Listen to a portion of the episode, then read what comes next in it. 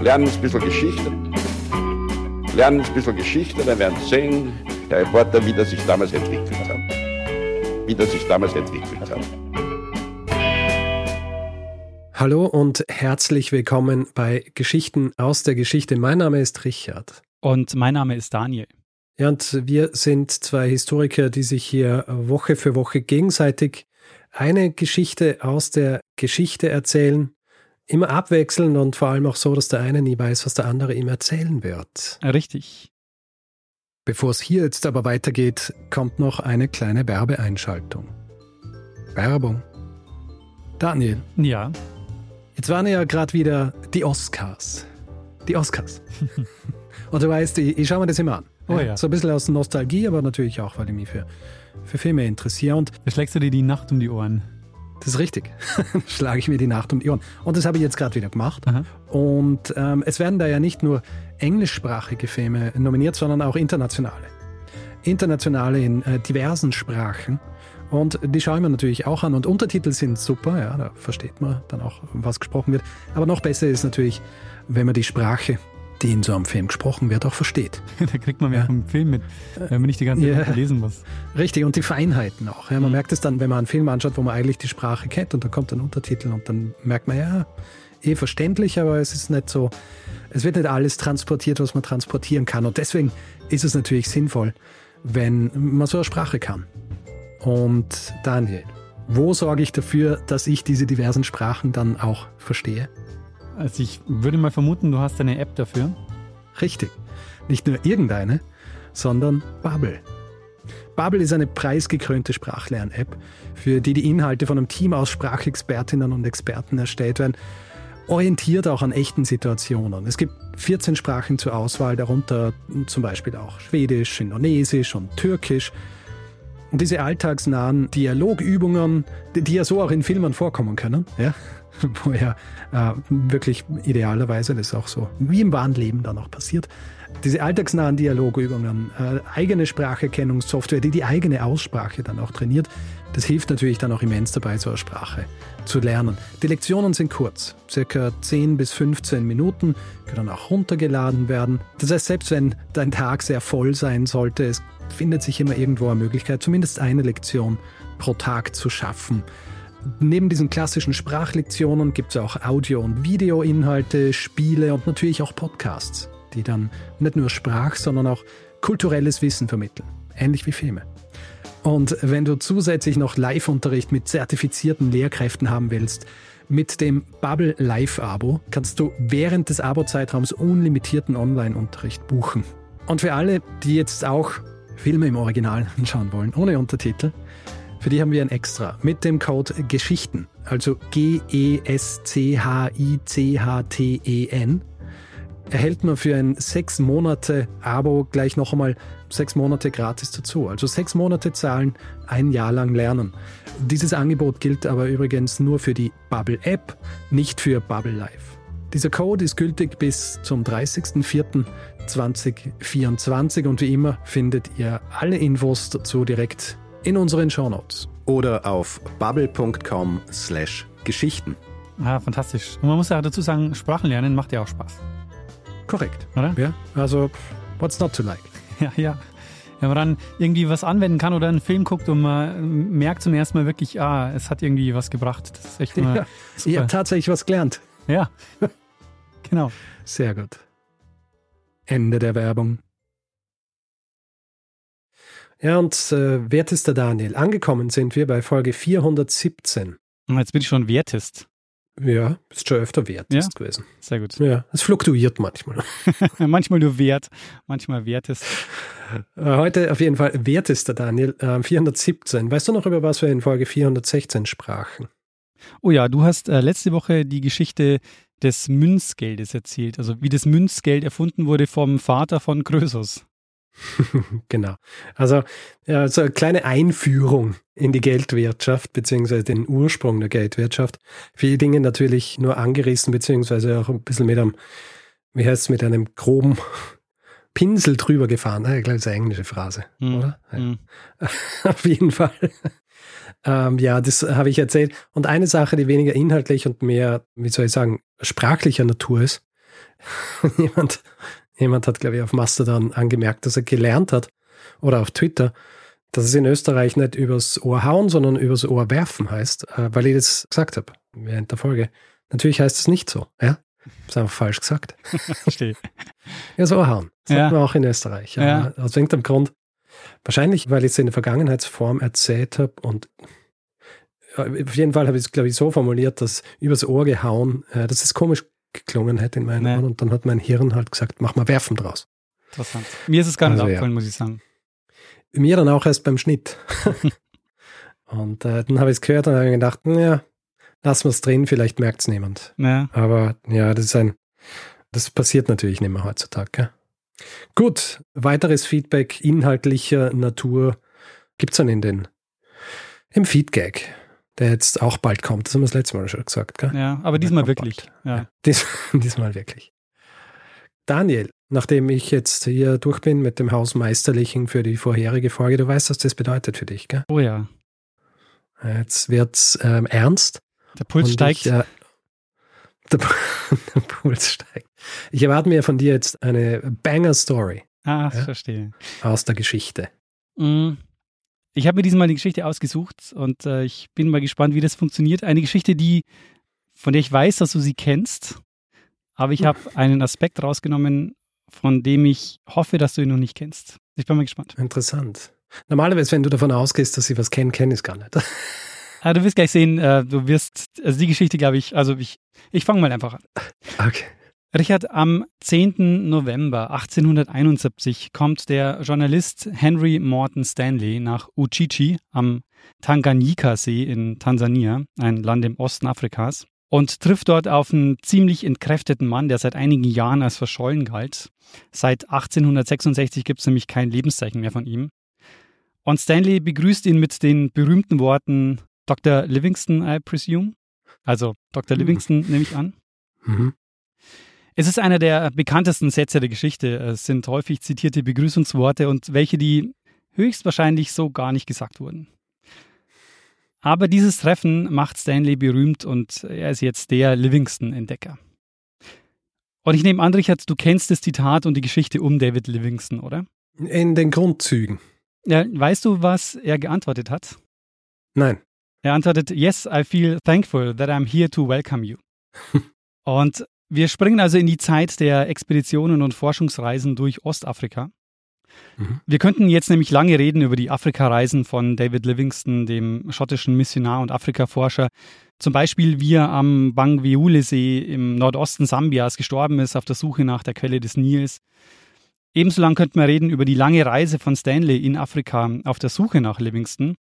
286 Tage ist er nämlich unterwegs, von der Küste ins Landesinnere. Ungefähr 1000 Kilometer sind das. Finanziert wird die Expedition von der Zeitung New York Herald. Der Weg stellt sich als unglaublich mühsam raus. Stanley überlebt die Reise auch nur knapp. Er bekommt Malaria, wird von Fieberschüben geplagt und ist für einige Zeit sogar bewusstlos. Oder wir könnten eine ganze Folge darüber machen, wie Stanley in den folgenden Jahren mitgeholfen hat, dass der belgische König Leopold II. ein Terrorregime im Kongo installiert hat. Stanley hat nämlich während einer dreijährigen Expedition für die belgische Krone den Kongo erkundet. Mhm. Oder, Richard, wir reden heute mal über die Personen, die es überhaupt erst ermöglicht haben, dass zwei Europäer wie Livingston und Stanley tausende Kilometer durch Afrika laufen und das überleben. Hm. Wir sprechen nämlich heute mal wieder über Expeditionen, stellen aber diesmal diejenigen in den Vordergrund, die sonst im Hintergrund verschwinden und die völlig unerwähnt bleiben und die aber in vielen brenzligen Situationen den Forschungsreisenden das Leben gerettet haben. Ha, hervorragend. Stanley zum Beispiel reist nämlich nicht alleine, als er im Frühjahr 1871 von der Ostküste Afrikas sich auf den Weg macht. Es ist ein Tross von 190 Personen. Die meisten davon waren Indigene, die als Träger engagiert waren und die ganze Ausrüstung tragen mussten. Es waren aber auch Köche dabei, Übersetzer, Soldaten, also ganz viele Leute mit ganz unterschiedlichen Aufgaben. Mhm. Und viele von ihnen sind aber auf dem Weg zum Tanganyika-See, das war eine äußerst entbehrungsreiche Reise, sind gestorben oder sind desertiert. Nur 50 Mann erreichen schließlich mit Stanley Uchichi. Mhm. Und was mir übrigens nicht klar war bei der Vorbereitung erst aufgefallen ist, der Tanganyika-See, der zählt zu den größten Seen der Erde überhaupt. Aha. Und das Treffen von Stanley und Livingston, das so ja, zu einer Legende geworden ist, Das sieht dann auch nicht so aus, dass die beiden sich irgendwie zufällig gegenüberstehen und dann Stanley so fragt, ah, Dr. Livingston, I presume. Nee, die beiden wussten durch Boten, dass sie sich gleich treffen werden. Und ja. als Stanley in die Stadt kommt, nach Uchichi, da lässt er einen Träger mit einer amerikanischen Flagge hinter sich hergehen. Also es sind, sagen wir mal, selbst wenn die Worte wirklich so gefallen sind, dann waren die sehr geplant und bewusst gesetzt. Ja, dann war es halt eine rhetorische Frage wahrscheinlich. Weil die, so wie du, wenn man es hört, dann geht man davon aus, dass er so irgendwo durchs Dickicht läuft und plötzlich genau. steht ihm jemand gegenüber und er so, ah, Dr. Livingston, I presume. Also äh, Livingston steht natürlich äh, oder begrüßt ihn so, dass natürlich für Stanley völlig klar ist, dass das David Livingston ist. Wenn wir über historische Ereignisse reden, dann verkürzen wir das ja ganz oft. Also bei Kriegen zum Beispiel werden dann nur die Feldherren genannt oder bei den Expeditionen ist es auch oft so, dass nur die Expeditionsleiter genannt werden. Mhm. Und dabei waren aber, wenn die Europäer bei Missionen durch Afrika, Amerika oder Australien gelaufen sind, in den meisten Fällen immer auch Indigene mit dabei. Und die waren eben nicht nur mit dabei, die Europäer waren von ihnen hochgradig abhängig. Also die hatten mhm. vielfältige Aufgaben, die waren Dolmetscher, Fährtenleser, Navigatoren, Lastenträger, Soldaten, Köche, Jäger oder, wie in dem Fall, also wir werden jetzt einige kennenlernen, die als Karawanenführer mit dabei waren. Mhm. Hinzu kommt ja, dass wir diese Expeditionen meist nur aus einem europäischen Blickwinkel anschauen. Also für die indigenen Begleiter entdecken die Europäer ja dort nichts Neues. Livingston zum Beispiel gilt als der Entdecker der Victoria-Fälle und benennt sie nach der britischen Königin Victoria. Mhm. Seine indigenen Begleiter, die kannten den Wasserfall natürlich schon längst und die Wasserfälle hatten auch schon längst einen eigenen Namen, nämlich mhm. Mosi Oatunia. Mhm. Zu Deutsch donnernder Rauch. Ah, sehr gut. Na, es ist ja wie mit dem Ayers Rock, oder? Dem Uluru in ja, stimmt, Australien. Ja, ja, genau. Der auch dann benannt wurde, aber in Wirklichkeit schon lange einen Namen gehabt hat. Hinzu kommt, die Begleiter werden häufig vergessen, weil ihre Namen ja auch nicht in den Quellen auftauchen. Also die bleiben einfach namenlos und deshalb geraten sie dann auch häufig in Vergessenheit. Mhm. Wir wissen zum Beispiel nicht, ob Stanley den Satz wirklich so gesagt hat, weil es von Livingston keine Aufzeichnungen dazu gibt. Also er erwähnt in seinem Tagebuch diesen Satz nicht. Mhm. Ähm, die afrikanischen Begleiter wurden nie gefragt und so bleibt halt nur der Bericht dazu von Stanley selber und das kann man glauben und halt nicht. Mhm. Und der Satz erscheint nämlich in seinem Leitartikel für den New York Herald am 10. August 1872. Mhm. Allerdings, es gibt auch Begleiter, von denen wir mehr wissen, deren Namen überliefert äh, ist und über einige davon werden wir jetzt in dieser Folge sprechen. Sehr schön. Äh, weißt du, Richard, wo der Nil entspringt? Einer der längsten Flüsse der Erde mit über 6000 Kilometern. Äh, wo er entspringt, äh, nein, keine Ahnung. Ja, du hättest jetzt ich möchte jetzt äh, nichts sagen, weil es könnte völlig falsch sein. Also wir wissen heute, dass der Nil in den Bergen von Ruanda und Burundi entspringt. Mhm. Aber im 19. Jahrhundert hat die Royal Geographical Society einige Expeditionen finanziert, um diese Frage zu beantworten. Was sind die Quellen des Nils? Mhm. Und bei einer dieser Forschungsreisen ist ein gewisser John Henning Speake dabei, ein Offizier der British Indian Army. Von dem hast du vielleicht schon mal gehört. Wie heißt er? John Henning Speake. Nein. Also mit S-P-E-K-E. -E. Mhm. Und der ist an einigen Expeditionen durch Ostafrika beteiligt, nachdem er den Richard Francis Burton kennenlernt. Unter dessen Leitung sie nämlich 1857 von Sansibar aus starten, um die Quellen des Nils zu finden. Mhm. Und Sansibar ist eine Insel direkt vor der Küste von Tansania. Gegenüber ist die Stadt Dar es Salaam und äh, das ist die wichtigste Handelsstadt Tansanias. Also dort hatte dann später ab 1891 auch die deutsche Kolonialverwaltung von Deutsch-Ostafrika ihren Sitz. Mhm. Und zu Burton übrigens noch, der ist unter anderem als muslimischer Pilger verkleidet nach Medina und Mekka gereist, was natürlich verboten mhm. war für ihn als Nicht-Muslim. Ja. Jedenfalls Speak und Burton, die ziehen im Juni 1857 los, um als erste Europäer die sogenannten großen Seen Afrikas zu erkunden. Das ist ein Gebiet, das sich durch mehrere Länder zieht, wo es einige große Seen gibt. Also am bekanntesten ist eben der Victoria-See, aber der Tanganyika-See zum Beispiel, der zählt auch dazu. Und die sind natürlich nicht allein unterwegs. Als Karawanenführer und Dolmetscher ist ein gewisser Sidi Mubarak Bombay mit dabei. Und über ihn wissen wir einiges, weil er nicht nur an dieser Expedition teilnimmt, sondern ja, mit der wichtigste Karawanenführer dieser Zeit wird für ganz viele britische Missionen. Mhm. Er ist 1820 in Ostafrika in der Nähe des Malawisees geboren. Der Malawisee zählt auch zu den großen Seen. Und 1832 wird er durch arabische Sklavenhändler entführt und verkauft und er bekommt dann den Sklavennamen Mubarak. Und sein Käufer nimmt ihn dann mit nach Indien, also nach Bombay, das heutige Mumbai. Und daher kommt auch sein Spitzname Bombay, also den er sich dann auch selber gibt und so nennt er sich dann auch später selber. Und weil die in Indien lebenden afrikanischen Sklaven als Sidi bezeichnet wurden, ist er heute eben bekannt als Sidi Mubarak Bombay. Und er bleibt dann fast 20 Jahre in Indien, aber irgendwann stirbt sein Käufer und Bombay wird frei. Und er entscheidet sich dann 1855 wieder nach Ostafrika zurückzukehren und wird dann erstmal Soldat beim Sultan von Sansibar. Mhm. Und bevor wir uns jetzt anschauen, wie Bombay zum Karawanenführer der Nilquellenexpedition wird, möchte ich nur einen kurzen Exkurs zum ostafrikanischen Sklavenhandel machen. Ich weiß nicht, wie es dir geht, Richard. Wenn ich an den Sklavenhandel denke, dann fällt mir zuerst der transatlantische Sklavenhandel ein. Ja, das wäre dann von Westafrika aus. Genau, das ist so der, dieser klassische Dreieckshandel. Also das heißt, die Schiffe sind mit Waren an die Westküste Afrikas gefahren, haben sie dort gegen Menschen eingetauscht, die dann nach Amerika oder Südamerika gebracht oder verkauft wurden. Und von dort haben die Schiffe dann wieder Zucker, Kaffee oder Baumwolle mit nach Europa gebracht. Mhm. Und wie du richtig sagst, das heißt, dieser Sklavenhandel findet vor allem an der afrikanischen Westküste statt. Durchgeführt von den europäischen Kolonisatoren und zwar ungefähr bis zur Mitte des 19. Jahrhunderts. Warum dieser Sklavenhandel dann zum Erliegen kommt, darüber reden wir nachher noch. Da gibt es nämlich einen Zusammenhang mit den ostafrikanischen Expeditionen. Mhm. Jedenfalls der Sklavenhandel in Ostafrika, der wird von arabischen Händlern durchgeführt, die die Menschen dann vor allem in den arabischen Raum nach Nordafrika oder Asien verkauft haben. Und das Handelszentrum war die Insel Sansibar unter der Herrschaft des Sultans von Oman. Und während der transatlantische Sklavenhandel im 19. Jahrhundert abnimmt, erreicht dieser Sklavenhandel, der ostafrikanische Sklavenhandel im 19. Jahrhundert einen Höhepunkt. Und das ist genau die Zeit, in der Bombay zum Sklaven wird. An der Macht zu der Zeit ist ein gewisser Said ibn Sultan und der war auch Herrscher im Oman, also der ist quasi Herrscher auf Sansibar und eben Herrscher im Oman auf der arabischen Halbinsel.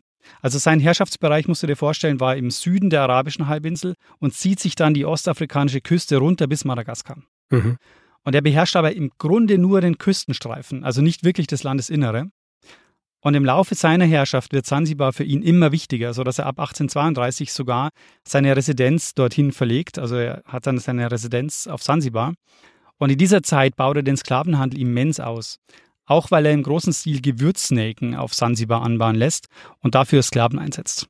Mhm. Und Gewürznelken, du erinnerst dich vielleicht, ursprünglich waren sie nur auf den Molukken heimisch, dieser Inselgruppe im Pazifik. Ebenso wie Muskat und mehr dazu habe ich ja in meiner Folge 279 erzählt, wo es um den Tausch von den Banda-Inseln und Manhattan geht. Mhm. Und eigentlich hatte ja die niederländische Ostindien-Kompanie ein Monopol auf Muskat und Gewürznelken, aber es ist dann Mitte des 18. Jahrhunderts gelungen, Setzlinge von den Molukken zu schmuggeln. Mhm. Jedenfalls, Said baut den Handel mit Sklaven über Sansibar enorm aus und er gerät deshalb in Konflikt mit Großbritannien. Und kannst du dir vorstellen, Richard, warum? Naja, weil die das gern äh, für sich hätten. Das ist der erste Gedanke, den man hat, den hatte ich nämlich auch, aber das äh, ist falsch. Okay, dann klär mich auf. Hm. Sie machen es nicht, weil die den Handel selber übernehmen wollen, sondern weil die den Sklavenhandel inzwischen nicht nur für sich selber verboten haben, sondern auch dagegen mhm. vorgehen. Naja, ah das wäre mein zweiter Gedanke gewesen. Aber ich war mir noch nicht sicher, ob es da schon so weit war, weil die haben ja quasi verboten, aber dann den Handel, aber noch nicht den Besitz. Das ist ja, glaube ich, auch in Stufen gegangen. Und was auch in Stufen geht, äh, sie haben es erstmal in Europa verboten und es hat länger gedauert, bis sie es dann wirklich im ganzen Empire verboten haben. Hm. Das passiert nämlich 1833 mit dem Slavery Abolition Act von 1833. Da wurde der Handel und Besitz von Sklaven im britischen Empire verboten. Hm. Es beginnt aber schon ein Jahrzehnt früher. Also die Briten drängen die Sultane von Sansibar dazu, mit ihnen Antisklavereiverträge abzuschließen. Und der erste dieser Verträge ist der Moresby-Vertrag von 1822, der in bestimmten Gebieten den Transport von Sklaven verbietet. Und ich habe schon gesagt, dass der Sultan von Sansibar den Sklavenhandel über Sansibar weiter ausweitet. Und das liegt daran, weil er diesen Moresby-Vertrag versucht zu umgehen. Um diesen Vertrag zu umgehen, baut er nämlich den Sklavenhandel über Sansibar weiter aus. Mhm. Als der Said dann an der Macht ist, üben die Briten dann eben noch mehr Druck aus. Der muss schließlich nachgeben und 1845 verbietet er den Export von Sklaven. Aber es gelingt den Briten nicht, das wirklich durchzusetzen. Und deshalb patrouillieren dann so in den 1860er Jahren zunehmend Schiffe der Royal Navy, um Sklaventransporte zu verhindern. Und in den folgenden Jahren, also 1861 zum Beispiel, wurde Sansibar unter dem Nachfolger von Said zum unabhängigen Sultanat und der baut den Sklavenhandel dann bis zu den großen Seen aus.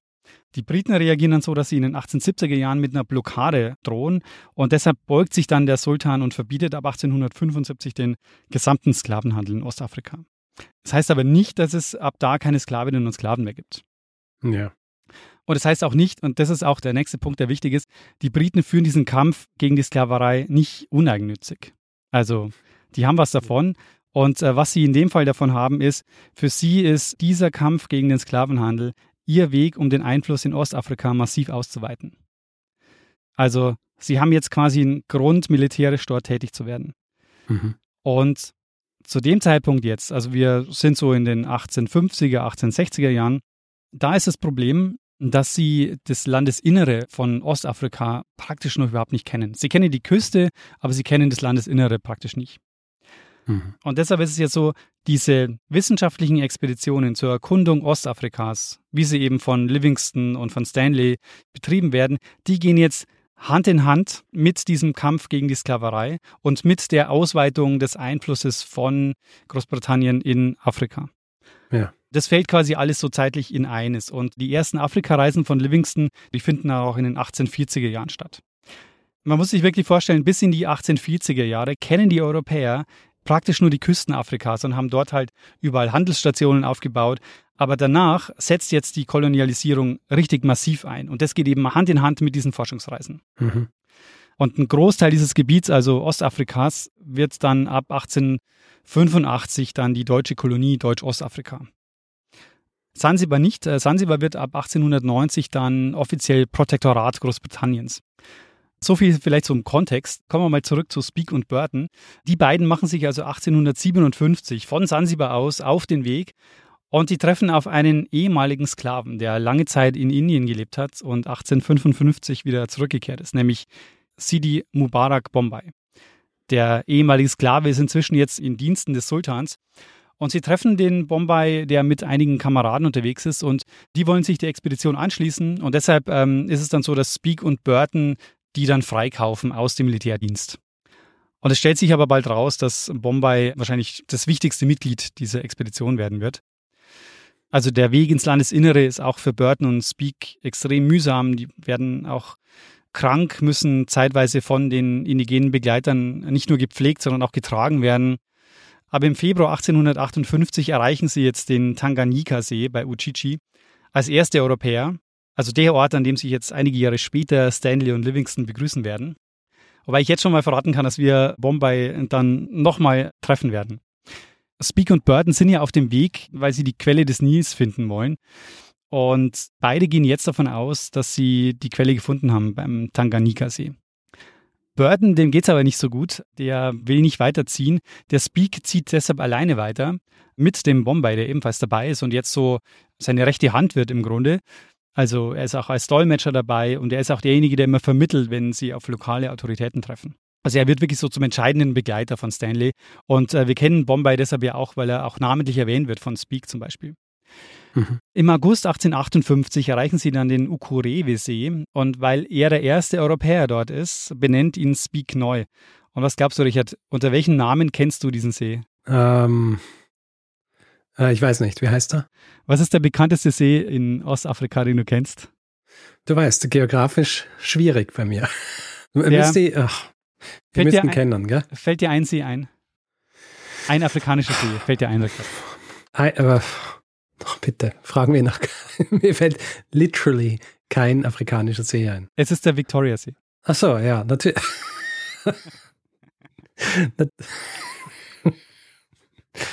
Ah, oh nein. Ja, aber ich bin grundsätzlich schlecht in Geografie, möchte ich dazu sagen. Ja, es beschränkt sich nicht auf, uh, auf Afrika.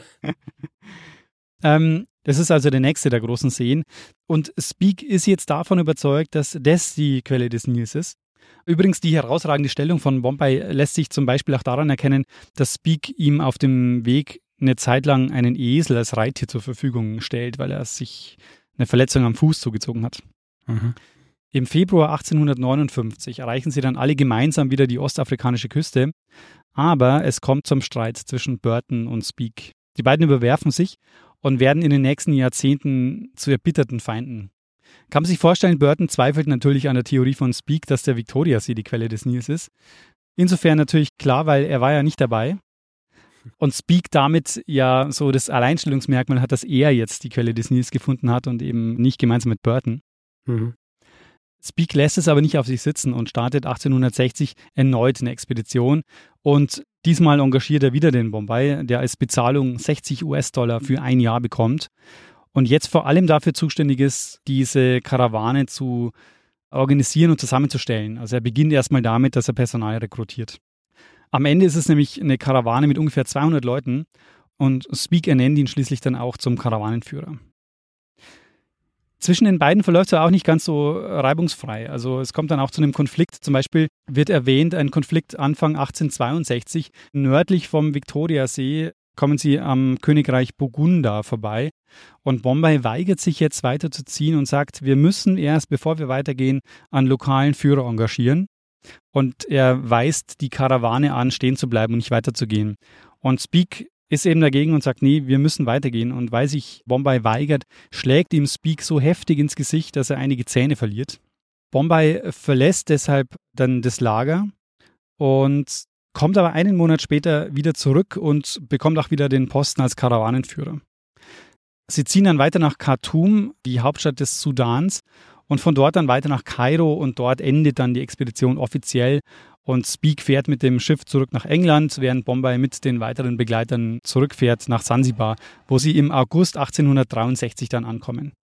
Und weil ich schon gesagt habe, dass Bombay auch namentlich erwähnt wird, es ist dann so, dass Speak auch wirklich schreibt, dass der Erfolg der Reise der Leistungen Bombays geschuldet war. Und deshalb ehrt ihn die Royal Geographical Society auch mit einer Silbermedaille. Mhm. Allerdings hat Bombay, er hat nie eine Einladung nach London bekommen, sondern sie haben sie ihm per Post geschickt. Und als Henry Morton Stanley auf der Suche nach Livingston auf Sansibar landet im Januar 1871, kennt er natürlich die Berichte von Speak und macht sich auf die Suche nach Bombay. Und er findet ihn auch und er engagiert ihn und er wird ebenfalls sein Karawanenführer. Und äh, der macht sich jetzt auch deshalb daran, gleich die Karawane zusammenzustellen, auszurüsten. Diesmal bekommt er mehr Geld, er bekommt 80 US-Dollar Jahresgehalt. Allerdings sind die Berichte jetzt nicht mehr so eindeutig positiv. Also es ist so, mit Stanley versteht er sich nicht ganz so gut. Also es kommt mehrfach zu Konflikten. Einmal lässt Stanley ihn sogar in Ketten legen. Aber insbesondere bei Kontakt mit lokalen Herrschern ist es meist Bombay, der verhandelt und dolmetscht. Also man merkt einfach an seiner Person, das ist einer, von dem sind sie abhängig. Ja, sehr. Also, er ist also halt so der Fixer. Genau. Ja. Und wenn mir so jemand sagt, hey, wir müssen stehen bleiben und uns einen örtlichen Guide suchen, dann höre ich doch auf den. Eigentlich ja. Ich frage mich, was das Problem von, von Speak und Stanley ist in dem Zusammenhang. Was bei Bombay auffällt, ist, dass er in diese Konflikte auch gehen konnte und auch immer wieder seinen Posten zurückbekommen hat und man daran auch sehen kann, dass Stanley oder auch eben Speak schon einfach abhängig waren von Bombay und ihn auch hm. ja, ein Stück weit auch zurückhaben wollten dann. Naja, abhängig, aber ihn offenbar nicht so geschätzt haben. ja. Für das, was er gemacht hat für sie. Naja, also ich meine, Speak hat immerhin so positiv über ihn geredet in London, ja, dass sie ihm diese Medaille zukommen haben lassen. Also, und wir werden gleich sehen, er wird noch mehr bekommen von der Royal Geographical Society. Okay. Ich greife jetzt schon mal vor, Stanley kommt ja dann wieder zurück, nachdem er Livingston getroffen hat, nach Sansibar. Und das ist im Mai 1872. Und als sie da zurückkommen, bricht er kurz darauf zur nächsten Expedition auf. Und es ist diesmal wieder ein britischer Expeditionsleiter, nämlich Verney Cameron, der von der Royal Geographical Society geschickt wurde, um den wiedergefundenen Livingston neue Hilfsmittel zu bringen. Mhm. Allerdings in der Zwischenzeit stirbt Livingston und nachdem sie dann von seinem Tod erfahren, brechen sie die Expedition aber nicht ab, sondern sie suchen sich eine neue Aufgabe. Sie durchqueren nämlich dann Äquatorialafrika einmal von Ost nach West mit Bombay als Karawanenführer. Mhm. Was ihnen dann auch gelungen ist. Also im November 1875, nach drei Jahren, erreichen sie die Atlantikküste in Angola. Und dafür, das habe ich jetzt vorhin schon angedeutet, wird Bombay dann auch von der Royal Geographical Society geehrt. Er bekommt nämlich ab dann eine jährliche Pension von 15 Pfund zugesprochen. Hm. Und ja, Bombay lebt dann die nächsten Jahre auf Sansibar und stirbt dann im Oktober 1885. Und was man bei ihm auf jeden Fall sagen kann, er ist ja einer der indigenen Begleiter, der am weitesten gereist ist. Also man schätzt, dass er ungefähr 10.000 Kilometer zu Fuß zurückgelegt hat als Karawanenführer. Mhm. Und er nimmt natürlich eine zentrale Rolle ein bei den britischen Erkundungen Ostafrikas. Und wenn du dich erinnerst, er nannte sich ja Bombay, weil er einige Zeit in Indien verbracht hat. Mhm. Und dieses Schicksal teilt er mit zwei weiteren ehemaligen Sklaven, nämlich dem James Chuma und dem Abdullah David Susi. Die beiden sind ebenfalls ehemalige afrikanische Sklaven. Chuma ist um 1850 geboren, wird als kleiner Junge als Sklave entführt und gerät dann in die Hände eines portugiesischen Sklavenhändlers. Und 1861 trifft er aber auf eine Person, die ihn befreit und freikauft. Und hast du eine Idee, wer diese Person sein könnte? In welchem Jahr? 1861. Äh, po, äh, Livingston. Ganz genau, Livingston, David Livingston. Und Livingston Endlich mal was richtig sagen. und Livingston ist es auch, der den Abdullah David Susi befreit. Der muss nämlich als Sklave am Sambesi-Fluss arbeiten, im heutigen Mosambik. Und 1863 kommt Livingston dort vorbei und kauft ihn frei. Also 1861 befreit er den James Chuma und 1863 den Abdullah David Susi. Und die beiden ehemaligen Sklaven treffen sich jetzt in Indien und zwar in Nasik. Das ist ein Vorort von Bombay. Und deine Frage, Richard, ist sehr berechtigt. Wieso kommen oder wie kommen die beiden jetzt zusammen nach Indien? Ja, genau diese Frage ging mir durch den Kopf. Du hast wie so oft meine Gedanken gelesen. Ich habe dir ja schon erzählt, dass die Briten versuchen, den ostafrikanischen Sklavenhandel einzudämmen. Mhm. Und Bombay, also Mumbai, das heutige Mumbai, ist dabei ein wichtiger Stützpunkt im britischen Kampf gegen die Sklaverei. Sie haben nämlich oft befreite Sklaven aus Ost- oder Zentralafrika dorthin gebracht, um zu verhindern, dass sie nochmal entführt werden. Mhm. Und einige von ihnen haben dann in Nasik gelebt, wo es eine Missionsschule gab, die die beiden besucht haben. Und die Schüler dort wurden auch als die Bombay Africans oder die Nasik Boys bezeichnet. Und die beiden bekanntesten davon sind eben Chuma und Susi. Und die beiden haben sich nämlich Livingston sehr verbunden gefühlt, also dem Mann, der sie befreit hat. Und als sie dann wieder zurück nach Afrika kommen, schließen sie sich seine Expedition an, die er im Jahr 1866 startet. Mhm. Und wenn du dich erinnerst, Richard, das ist die Expedition 1866, seit der Livingston als verschollen galt. Und Chuma und Susi, die gelten als seine Faithfuls, also seine Getreuen. Und wir werden auch gleich sehen, warum. Vielleicht noch ähm, so ein paar Worte zu Livingston, weil ich, die haben es schon oft erwähnt, aber jetzt noch gar nicht über ihn geredet. Weil er soll ja auch nicht im Zentrum dieser Folge stehen, aber vielleicht so zum Kontext. Livingston ist ja im Vereinigten Königreich heute eine Legende. Also zählt sicher zu den bekanntesten Persönlichkeiten von dort. Mhm. Oder? Würdest du? Äh, ja. Äh, es gibt halt so viele aus Großbritannien, aber ja, sicher einer davon. Sagen wir mal, er ist eine der bekanntesten Persönlichkeiten des viktorianischen Zeitalters. Ja. Ist übrigens in Schottland geboren, 1813.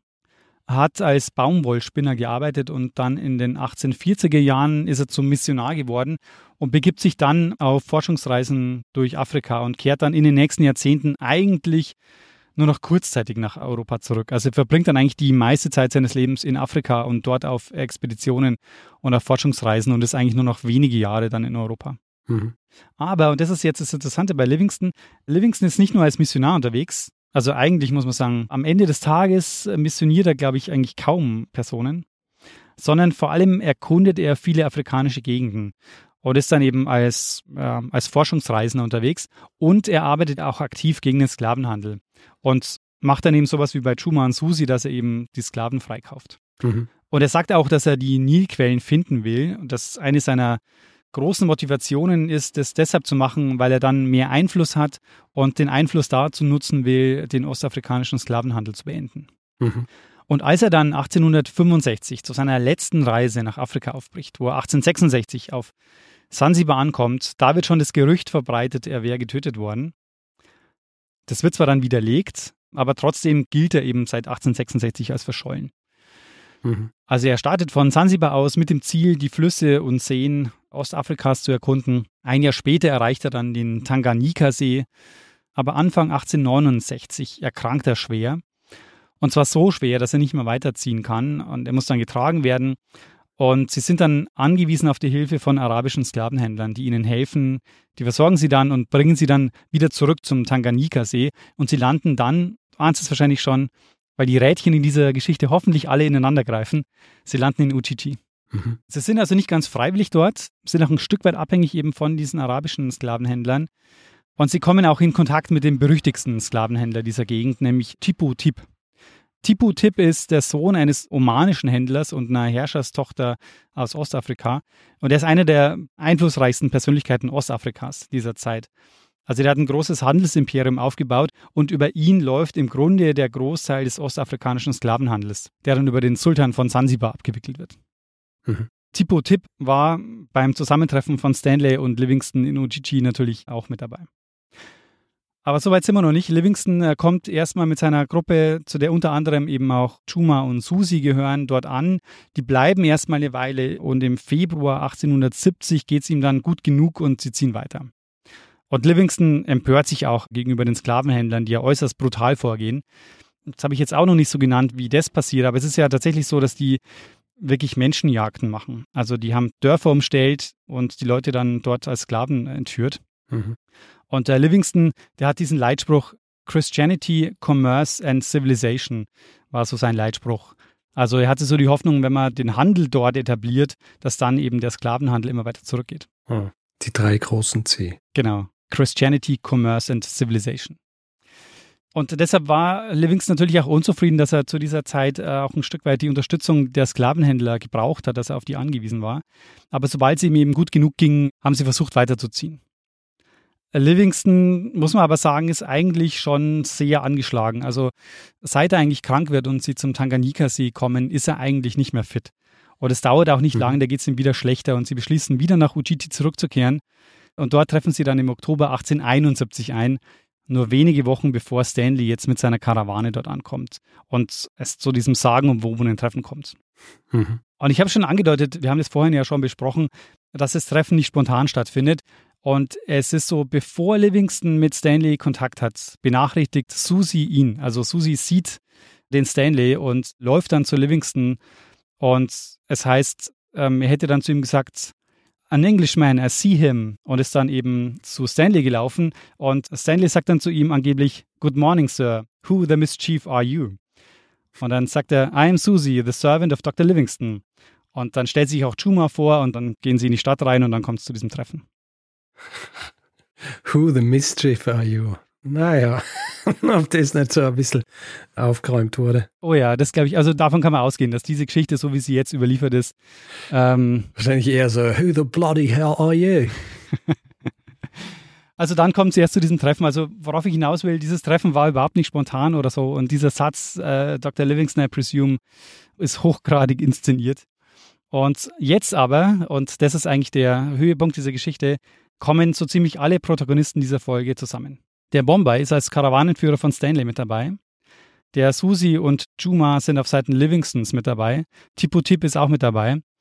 Und alle treffen sich jetzt in Ujiji und äh, es kommt eben zu diesem legendären Treffen zwischen Livingston und Stanley. Und Livingston gilt jetzt wieder offiziell als entdeckt und also in Europa, für Europa ist er jetzt wieder am Leben. Und deshalb wird ja auch der Cameron im Anschluss quasi geschickt, weil sie jetzt wissen, Livingston lebt wieder und äh, Cameron wird geschickt, um ihm neue Hilfsmittel zu bringen. Livingston begleitet dann den Stanley auf seinem Rückweg zur ostafrikanischen Küste. Und es ist eigentlich so, Stanley bedrängt Livingston mit nach Europa zu kommen. Aber Livingston ist entschlossen, Afrika nicht zu verlassen. Er will noch da bleiben, er sieht seine Mission als noch nicht abgeschlossen an. Und eigentlich ist er aber gesundheitlich noch enorm angeschlagen. Livingston begleitet sie noch.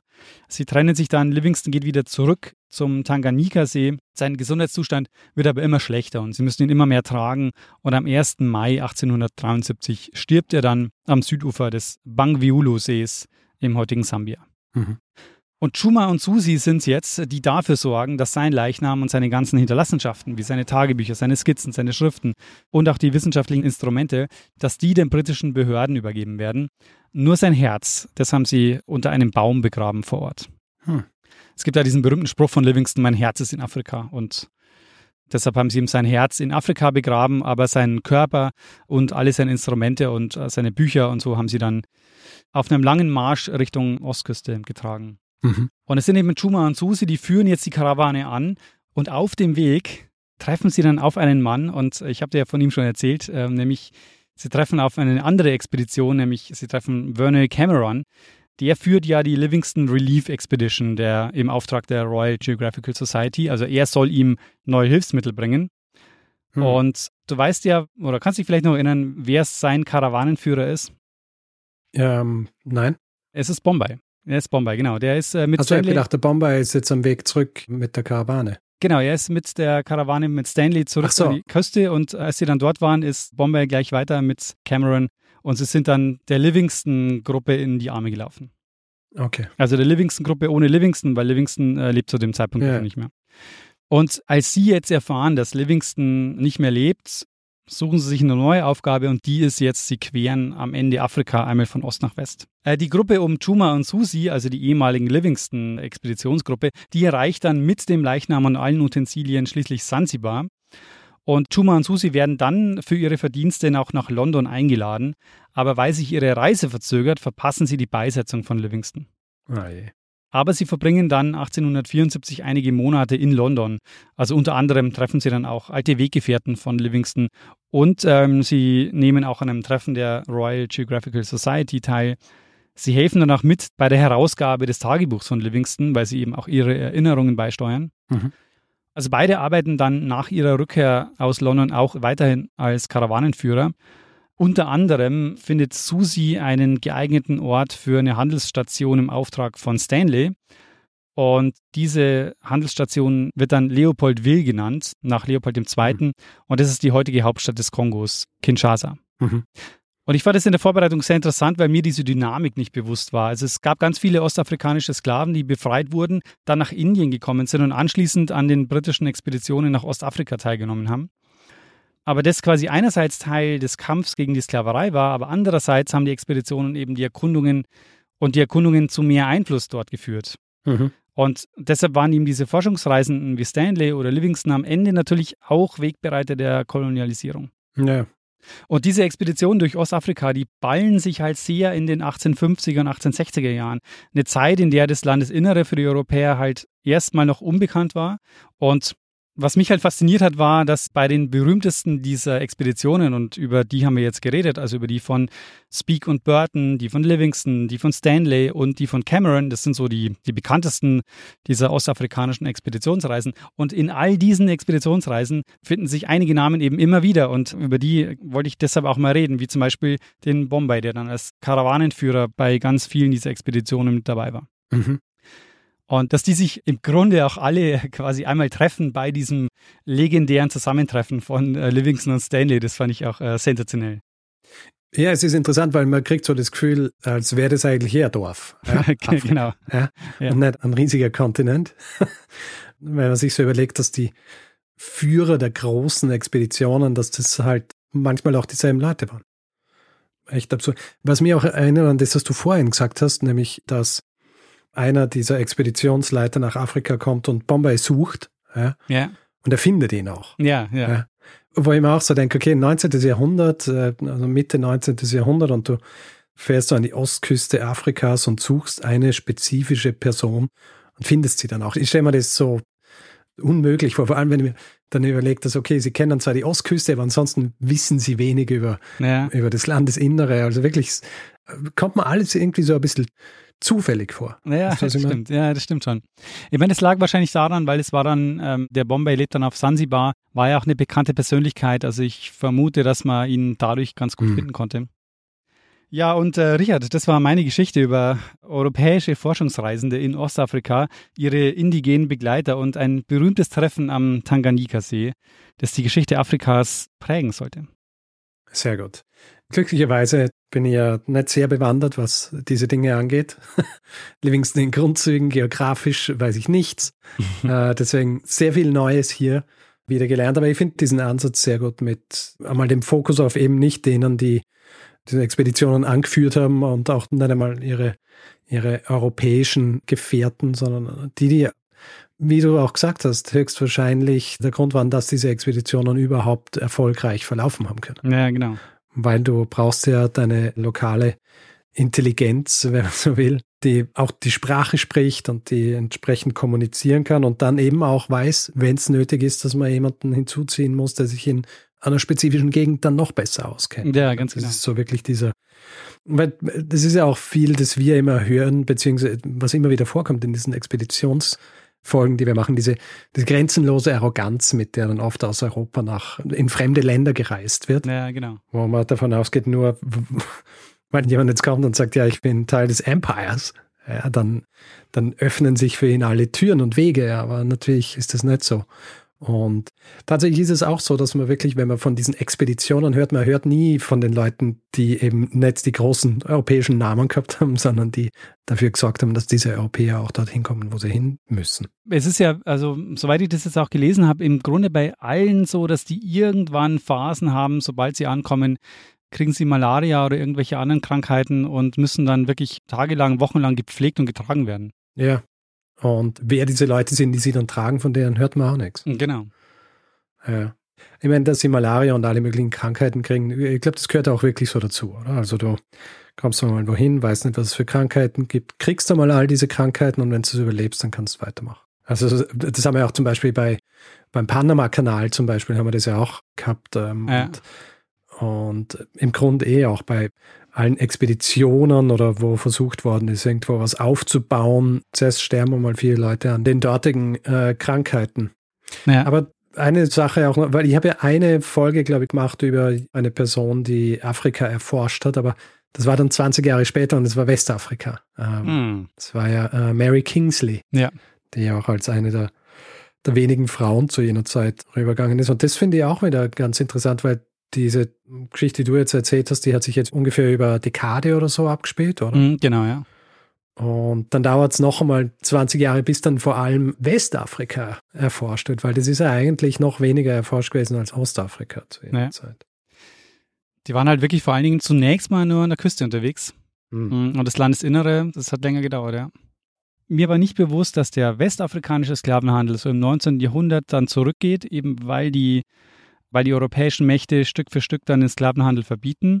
Aber der ostafrikanische Sklavenhandel dort erst im 19. Jahrhundert erst den Höhepunkt erreicht. Hm, ja. Es ist grundsätzlich eine komplexe Angelegenheit. Also vor allem eben, weil im 19. Jahrhundert dann ja so nach und nach alle größeren Mächte beginnen, die Sklaverei zu, also zuerst einmal den Sklavenhandel zu verbieten und dann die Sklaverei. Aber es sind dann es sind halt immer so Schritte, wo dann teilweise Dekaden dazwischen liegen, bis irgendwas dann auch wirklich so durchgesetzt wird, wie es als Gesetz äh, verabschiedet worden ist. Ja, genau. Aber ja, diese diese Beweggründe Großbritanniens. Aber ja, was erwartet man? Es ist, äh, sowas wird ja nicht quasi dann von einer Regierung, einfach weil sie plötzlich erkennen, dass es falsch ist, verändert, sondern sie müssen halt auch einen Vorteil drin sehen. Na und genau, also was schon wichtig ist äh, zu betonen, das haben die jetzt nicht gemacht als Menschenfreundlichkeit. Also ja. ähm, man sieht es auch bei Stanley zum Beispiel. Stanley, der dann ja für den belgischen König dann arbeitet und so, der hat, der hat eher so äh, militärische Methoden und der gilt auch sehr brutal gegenüber dann den Indigenen und so. Also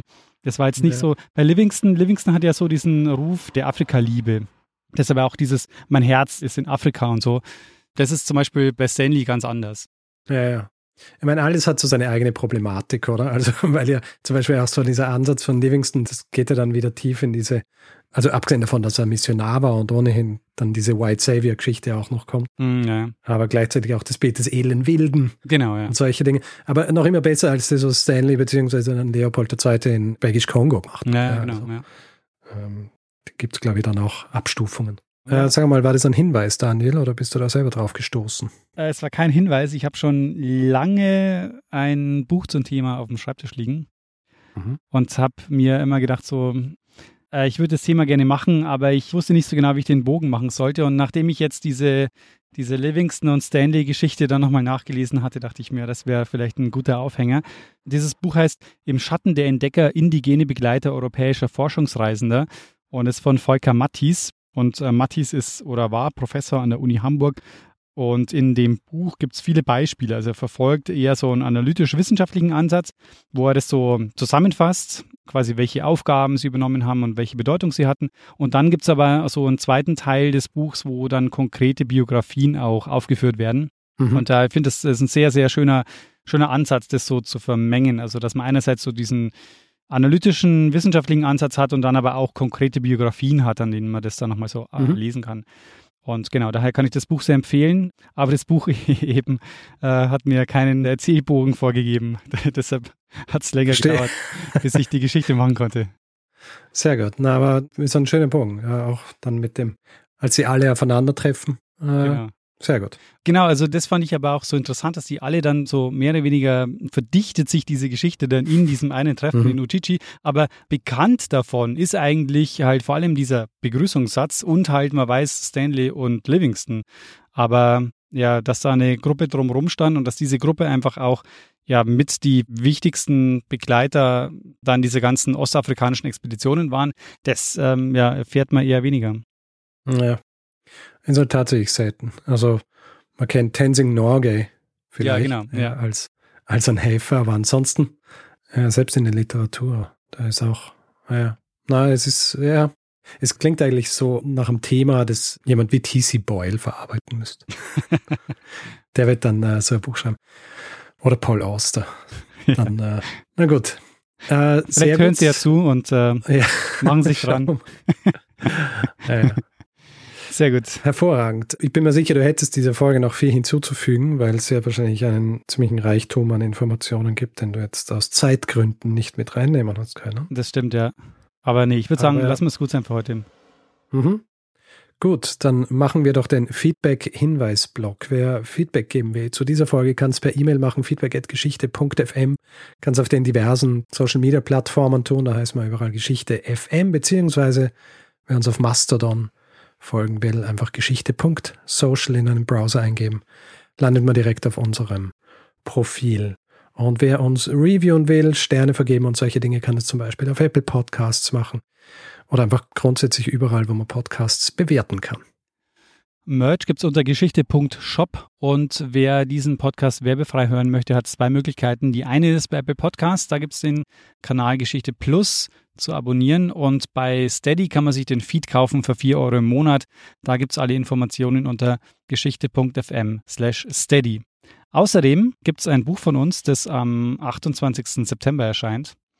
Und Geschichten aus der Geschichte heißt, und wer uns auch mal lesen möchte, nicht nur hören möchte, hat da die Möglichkeit zuzuschlagen.